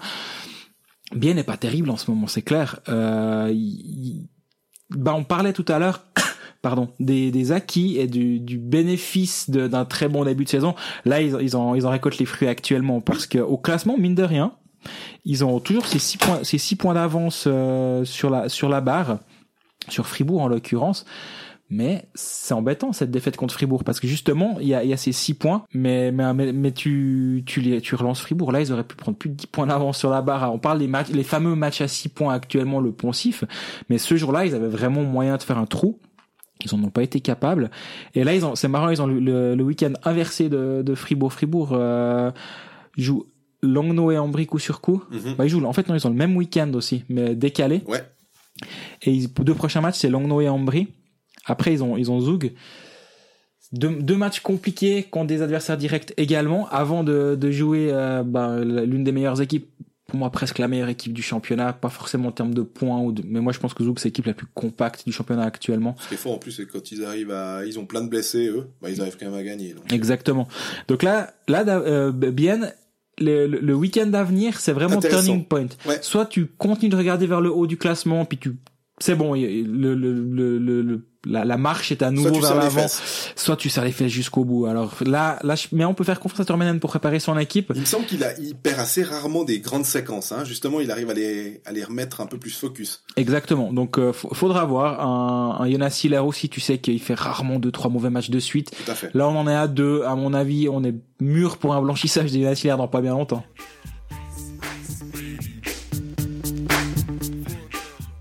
Peut maintenant répondre à vos multiples questions hyper intéressantes, on l'a déjà dit avant. Euh, on commence par euh, une question de Tho- Thomas Chris qui nous parle de l'uniformisation des tailles de patinoire, les origines de ces différences. On rappelle que cette question découle de la, la proposition de René Fazel, qui est plus qu'une proposition d'ailleurs pour 2022, pour les JO de passer en taille NHL. On rappelle pour ceux qui ne sauraient pas que les patinoires européennes et NHL sont tout petit peu différentes. Elles font 61 mètres en, en gros hein, de, de, de longueur pour euh, 30 mètres en Europe et 26 mètres en Amérique du Nord. En gros, euh, 4 mètres de moins euh, en largeur, ce qui favorise souvent le jeu. euh, on dit les contacts parce qu'évidemment, bah, il y a moins de place sur la glace. Avec des zones euh, bleues un peu plus longues aussi, une, une, ligne- une zone Une neutre, zone neutre plus ramassée. Plus, plus ramassée, voilà. Exactement. Il y a encore deux trois petits détails, mais on va on va pas rentrer euh, là-dessus. Euh, j'ai eu, il se trouve que, ben, vous me direz si ça vous ça vous parle, René Fazel qui m'a répondu à cette question, donc le président de l'IHF. Monsieur a des contacts. Monsieur a des contacts. hein. euh, je vais pas demander l'origine de la des patinoires européennes parce que les patinoires américaines, c'est le Victoria Ice Rink fin du 19e à Montréal. Ils ont à peu près défini ça. C'était une sorte de de, de lac gelé ou un étang gelé puis euh, qui était couvert puis ils ont défini une sorte de rectangle. Lui m'a dit ouais un rectangle de 60-30 mais il était pas capable de dire pourquoi c'était 60-30 ou 60-26. Je pense que en- nous comme on utilise les mètres eux les pieds ben euh, 60 par 30 c'était euh, finalement euh, le double en longueur qu'en largeur mais on n'a pas de véritable réponse à fournir mais sur pourquoi il veut choisir des, des, des NHL. Il a assisté au M20 au mondial M, enfin au mondial M20 et il a trouvé comme un peu tout le monde que c'était un- une belle compétition que finalement ça graillait moins dans les bandes que euh, sur les tailles européennes. Et il a proposé que en Chine et il n'y a pas trop de problème parce que c'est eux qui décident en gros l'IHF bah de, de jouer sait que en 2022 NHL ou pas donc euh, que les joueurs soient là ce sera sur les tailles comme ça et puis en championnat du monde 2022 qui se disputera en Finlande à Tampere à Helsinki. Helsinki a déjà des ancrages NHL qu'ils ont créés puisqu'ils ils reçoivent des fois des parties de, saison régulière donc c'est pas un problème. Les ancrages NHL ça veut dire qu'ils peuvent avoir euh, des rails. En fait ils enlèvent la glace puis tout d'un coup ils ont deux mètres enfin deux mètres plus proches, euh, ils ont des trous où ils peuvent, ils créent la glace, puis ils peuvent mettre après les rails pour raccourcir les tailles. Donc ça, ils ont et tempéré, ils sont en train de mettre aux normes leur patinoire. visiblement, les ancrages NHL seront aussi posés là-bas. Donc pas un souci. Et ils se disaient que tiens, ben finalement, ce serait pas dommage d'avoir ça. En Suisse, j'ai posé la question. À Lausanne, ils étaient intéressés, mais euh, c'est aussi des, des questions de communes, c'est des coûts. Euh, Lausanne n'est pas seule à décider, c'est euh, ça se passe au niveau de canton, commune. Il y a plein de gens qui doivent décider pour ça. Fribourg, ils sont pas intéressés. Il m'a dit non, on voit pas trop l'intérêt. Si après la Suisse doit passer à des normes NHL dans quelques années, ben de, si on a fait assez grand pour faire plus petit, Raphaël Berger m'a dit c'est jamais un problème. Ce serait plutôt un problème si c'était dans l'autre sens qu'il fallait trouver 4 mètres de plus mais de réduire. Voilà, on n'est pas sur une, uniformisation des patinoires en taille NHL en Suisse pour le moment. Peut-être que ça sera discuté au niveau de la ligue plus tard. Voilà pour cette question. On a aussi une question hyper détaillée, super intéressante sur les relations avec les agents de joueurs, les contrats. Et Greg, tu as eu un agent. Oui. Et euh, on est parti alors pour... Euh, ben, c'est ton séminaire en fait. Euh. non, non, on va, on va pas exagérer. Non, non, je vais faire... C'est Falcon Fangs, pardon, sur... le forum de Genève Servette. Euh, qui nous a demandé en fait euh, que signifie contrat avec option? Est-ce que c'est un, est-ce que c'est une, une, option pour le club, pour le joueur, pour les deux? Est-ce que la prolongation du coup est au même terme Est-ce qu'on re-signe un nouveau contrat après la prolongation? Alors moi, la réponse que j'ai eue, c'est que l'option c'est très très très très souvent le club qui a l'option. Parfois, ça arrive que c'est le joueur également. Parfois, c'est les deux. Mais quand c'est les deux, en gros, ça équivaut à pas avoir de nouveau contrat. C'est, c'est chacun peut dénoncer à un moment ou à un autre euh, le contrat pour l'année d'après. Tout est négocié en amont. Alors là, c'est un, un, cas générique. Il y a forcément des cas par cas qui peuvent évoluer, mais la, la, la base de travail est la suivante. Tout est négocié. Voilà. Si on signe pour trois ans, la quatrième année est, est en option. Les trois ans, c'est temps. La quatrième année, ce sera temps. Et il euh, y, a, y, a, y, a, pas de d'évolution euh, possible, ou alors il renégocie un nouveau contrat. Mais là, c'est dans en Suisse, il y a pas de surprise. Voilà. Et mais par contre, dans le cadre de l'option, ils peuvent très bien se remettre à table et dire bon bah plutôt que de lever le, de prendre l'option pour une année, on prolonge. On reprolonge de trois ans. Alors ça, c'est toujours possible d'évoluer. Tu déchires l'ancien contrat puis t'en refais un à peu de choses près. Mais c'est certains clubs, c'est pas systématique. Certains clubs le font systématiquement, d'autres ne le font pas du tout. C'est c'est la, la, la, la, politique des uns et des autres, mais il y a des clubs qui sont assez spécialistes là. Moi, j'ai j'ai vraiment été très clair avec euh, cet agent en disant je suis pas là pour parler de Tartampion, de Lugano, d'Ambry, de Julien Spronger, de Hoffman. C'est pas important ça. C'est juste pour comprendre un peu euh, la, mécanique de certaines choses. Une autre question qui m'a posé, qui nous a posé, c'est est-ce qu'on peut virer un joueur pour faute grave? Si oui, est-ce qu'il faut quand même le payer? Est-ce que les mauvaises prestations sportives peuvent être considérées comme une faute grave? Alors là, c'est un contrat de travail euh, comme toi t'en as un, comme j'en ai un, comme vous en avez un bah si le joueur il va vers son entraîneur ou employeur ou peu importe et il fait quelque chose qui est contraire à la loi du travail, il peut voir son contrat être euh, rompu. Oui. Par contre, ben ça c'est c'est un contrat de travail totalement normal parce que c'est le cas, c'est un contrat de travail entre un employeur et un employé. Par contre non, le, les mauvaises prestations ne peuvent pas être considérées comme telles. C'est assez logique, je suis d'accord, mais c'est vrai que quand moi je posais des questions, ça m'avait l'air tout assez logique, mais finalement je, il n'était pas surpris des questions. Enfin, ça, ça, ça n'allait pas de ah, soi. Et, que après, l'autre question, c'est est-ce qu'il existe des, des contrats à la performance, à savoir si tu mets euh, 15 buts. Voilà, ou est-ce que par but t'as 3000 francs, t'as 200 000 francs de salaire plus 3000 francs par but? Alors la réponse est assez catégorique, c'est plutôt non. C'est c'est pas quelque chose qui est qui est qui est qui est négociable ou qui est négocié, ça arrive très rarement. C'est plutôt des, des étapes. Si tu arrives à 25 buts, bah peut-être qu'on peut, il y a peut-être une prime ou des choses comme ça, mais il n'y a pas d'une une prime au but. Ça, ça, ça peut arriver. C'est tout. En fait, dans les clauses, un agent, un autre agent me disait, euh, maintenant en fait dans les contrats, il négocie tout. La, la, couleur de la voiture, les jantes, euh, ça, ça, fasse. C'était de l'humour évidemment, hein, mais tout est négocié. Donc ça peut arriver, mais la norme c'est non, ça, ça ne se fait pas. C'est plutôt une prime participation au playoff, c'est c'est genre c'est des, des, performances d'équipe sur lesquelles alors qu'en NHL c'est des performances euh, individuelles individuelles ouais qui sont qui sont souvent euh, rémunérées. On a on a lu dernièrement, je, je, sais pas si c'est Elias Peterson, je crois, quand tu es All-Star, quand tu es tout ça débloque 215 000 dollars, etc. Enfin, voilà. Puis après, bah t'as aussi des, des malus par contre en cas de, de non participation au playoff qui peut qui peuvent être négociés, mais ça tout est géré dans les dans les contrats en amont. Donc finalement, c'est il y, a pas vraiment de surprise euh, dans la foulée. Et est-ce qu'il y en avait encore une autre? Le, le, rôle de l'agent, quel est son pouvoir? Est-ce que c'est est-ce lui qui signe les contrats ou est-ce qu'il doit co-signer, etc. Alors non, là, là, clairement la, la réponse c'est l'agent il est là pour offrir toutes les options possibles aux joueurs. Il, il est là, lui c'est le premier filtre entre le joueur et le, club. Il est là pour dire ben voilà mon joueur est sur le marché, voilà ses prétentions salariales, voilà ce qu'il aimerait. Il fait les coups de fil à gauche à droite parce que le joueur, bah, au bout du compte, faut quand même qu'il joue au hockey. Et l'agent lui permet de se, de se libérer de ça, de d'avoir la tête libre. Après, l'agent, il va venir vers le joueur et dire, mais écoute, voilà, j'ai Lausanne qui a fait la meilleure offre, j'ai Lausanne qui a fait la meilleure offre, et puis, d'autres clubs qui font des moins bonnes offres que Lausanne, vu que c'est tout le temps Lausanne qui fait la, la meilleure offre. Et, et, blague à part, ben, il est là pour dire, voilà, c'est, voilà, après, il est là pour être aiguillé aussi. L'agent, il va dire au joueur, ben, écoute, selon moi, t'as meilleur temps d'aller là-bas parce que t'es le coach, il va mieux aller pour ton jeu, etc. Et certaines structures mettent en place toute une, euh, tout plein de, de, de, de services. Ça peut aller dans les dans, dans la, la déclaration d'impôt, ça peut aller dans le, la, le coaching euh, spécialisé, la préparation physique, nutritionniste et que sais-je, un ostéo euh, spécifique, etc.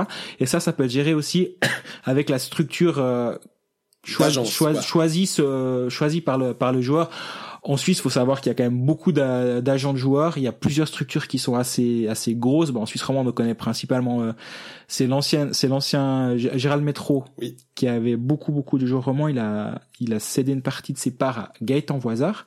Il a renommé ce qui s'appelle The Six, The Six maintenant, qui a qui a énormément, énormément de joueurs. En Suisse-Alémanique, il y a, il y a Giger, qui s'appelle Force Sports à, à Zug. Mhm. Il y a Ruffener, ça c'est les, ça c'est les agents principaux. Euh, Georges Muller. Il y a Georges Muller aussi. Sven Elfenstein. Exactement. Au Tessin, t'as, t'as, t'as Domenichelli. Il y a Triulzi, le Enrico Triulzi, qui, qui en est un. Bref, il y a, il y a plein, plein, plein d'agents.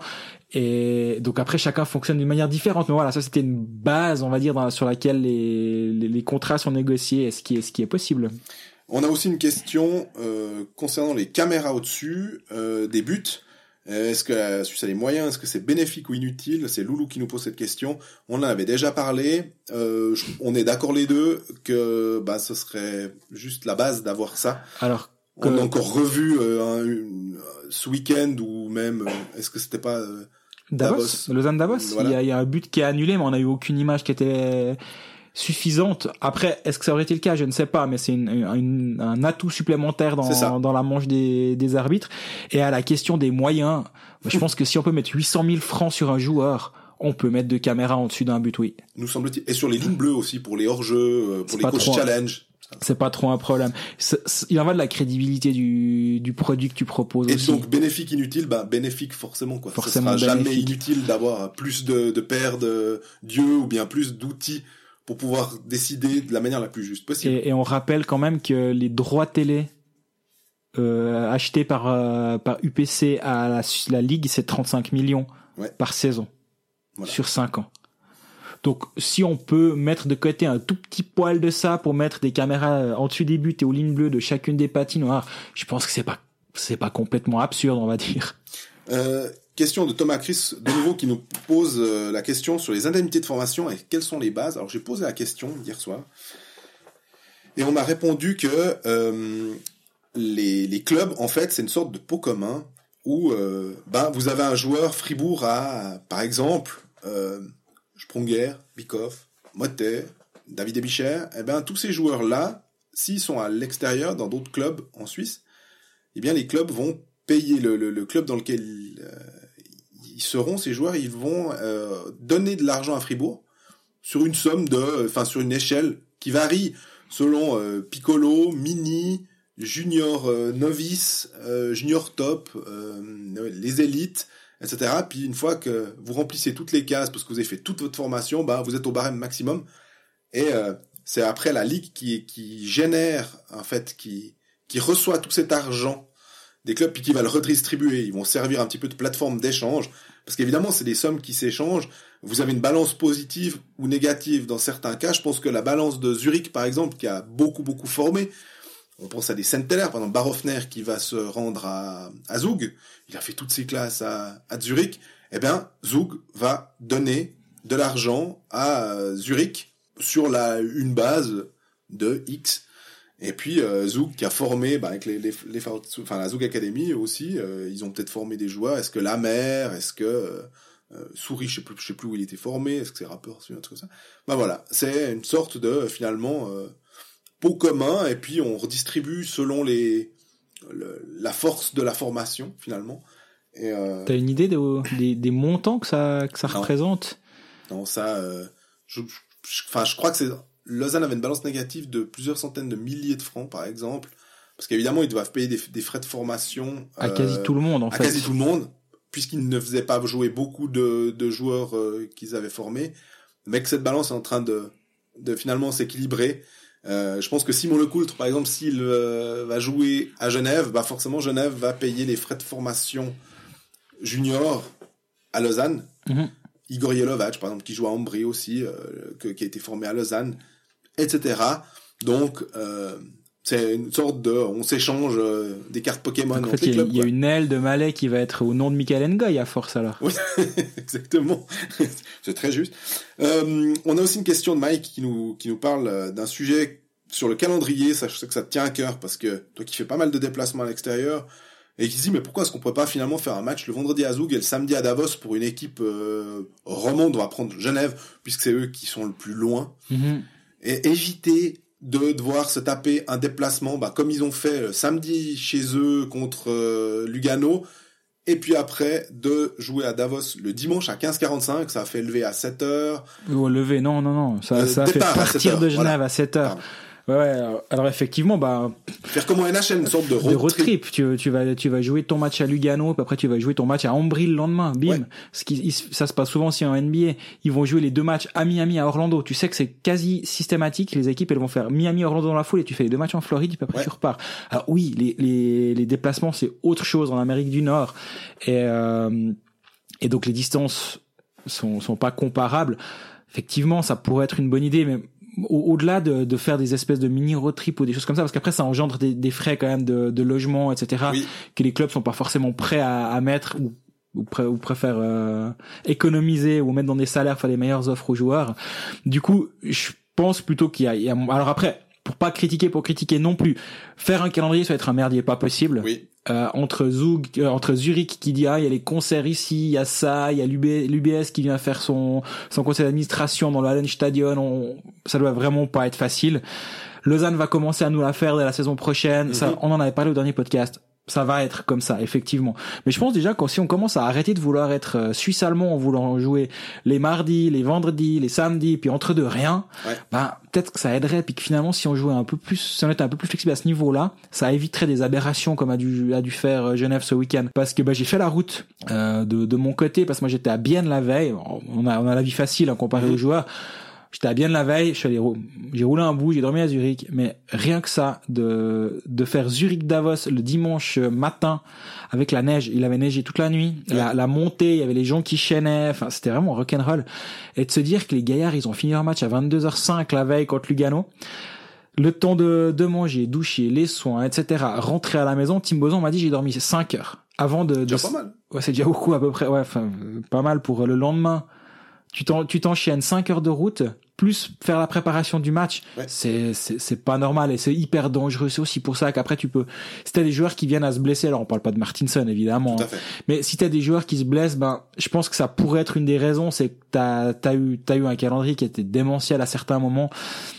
Et si on pouvait de temps en temps, et soit alors commencer une semaine plus tôt, finir une semaine plus tard, gagner deux jours sur la Spengler au hasard, ce serait peut-être pas un luxe de pouvoir diluer ces matchs du coup, mais là, à mon avis, non, euh, de, de faire les road trips, je pense pas que c'est un truc qui est, qui est prévu.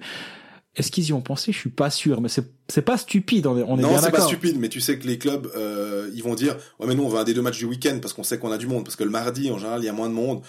Mercredi, c'est pas c'est pas un jour qui va. Le, jeudi, ça, donc ils sont tellement dans leur. Euh... Puis surtout après, si tu fais admettons un week-end vendredi samedi où t'es à Zug et Davos ouais. puis la semaine d'après tu reçois peu importe qui le vendredi et le samedi diront ouais mais bon est-ce que les gens vont vraiment venir dans la patinoire et le vendredi et le samedi voilà. C'est difficile de vendre du VIP derrière etc et je pense que les, fans dits de base seront là. Ils, vont venir à ces deux matchs. Par contre c'est pas eux qui vont rapporter de l'argent au club malheureusement pas autant que, que certains VIP. Puis du coup, bah, si t'arrives pas à remplir ton VIP, bah, est-ce qu'il faut vraiment jouer le match? Les, Certains dirigeants nous diraient que non. On va finir avec une dernière question euh, qui nous permet de boucler un peu la boucle du mercato sur le choix de Dinty Pestoni. C'est Pavone qui nous, nous, nous, demande notre avis sur le, le, choix de Pestoni qui a finalement signé à Berne euh, alors qu'il est à Davos.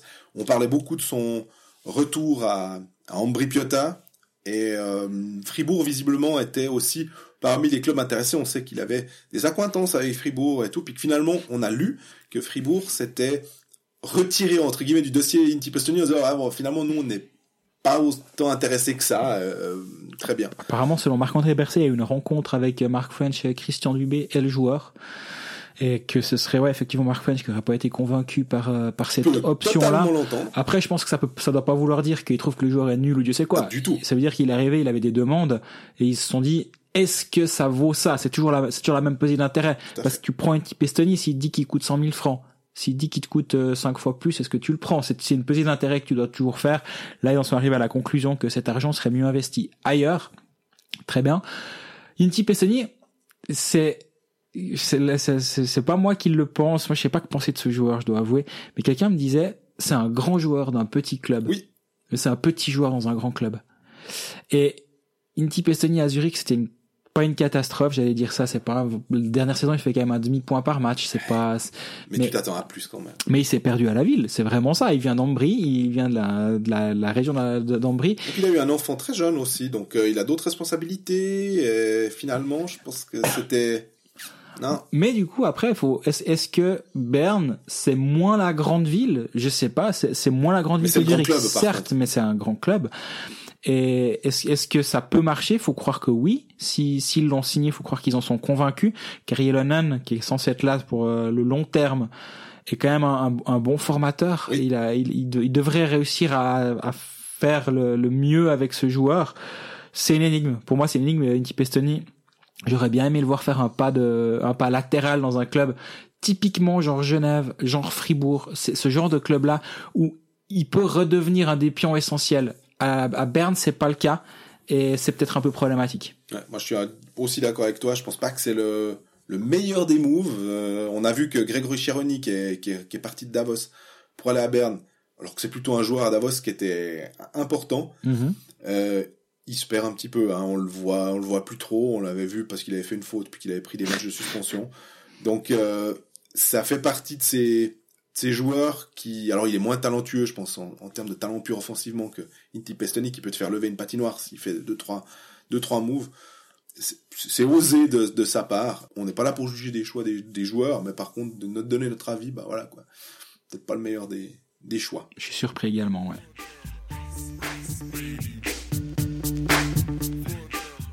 Bon, on est arrivé au bout de, de ce marathon de, de reprise d'année. Euh, bah, on se retrouve de, dès la semaine prochaine pour le prochain pour le prochain épisode de Colfax. On sait pas encore, on a peut-être une surprise, on a, on a encore pas, on n'est pas encore sûr, mais peut-être une petite surprise. Donc soyez, soyez attentifs. D'ici là, bah, continuez de nous suivre sur les réseaux sociaux et vous pouvez nous écouter partout. Bah, et n'oubliez pas de vous abonner, c'est jamais, c'est jamais perdu. Jamais perdu, exactement. En attendant, bah, bon week-end.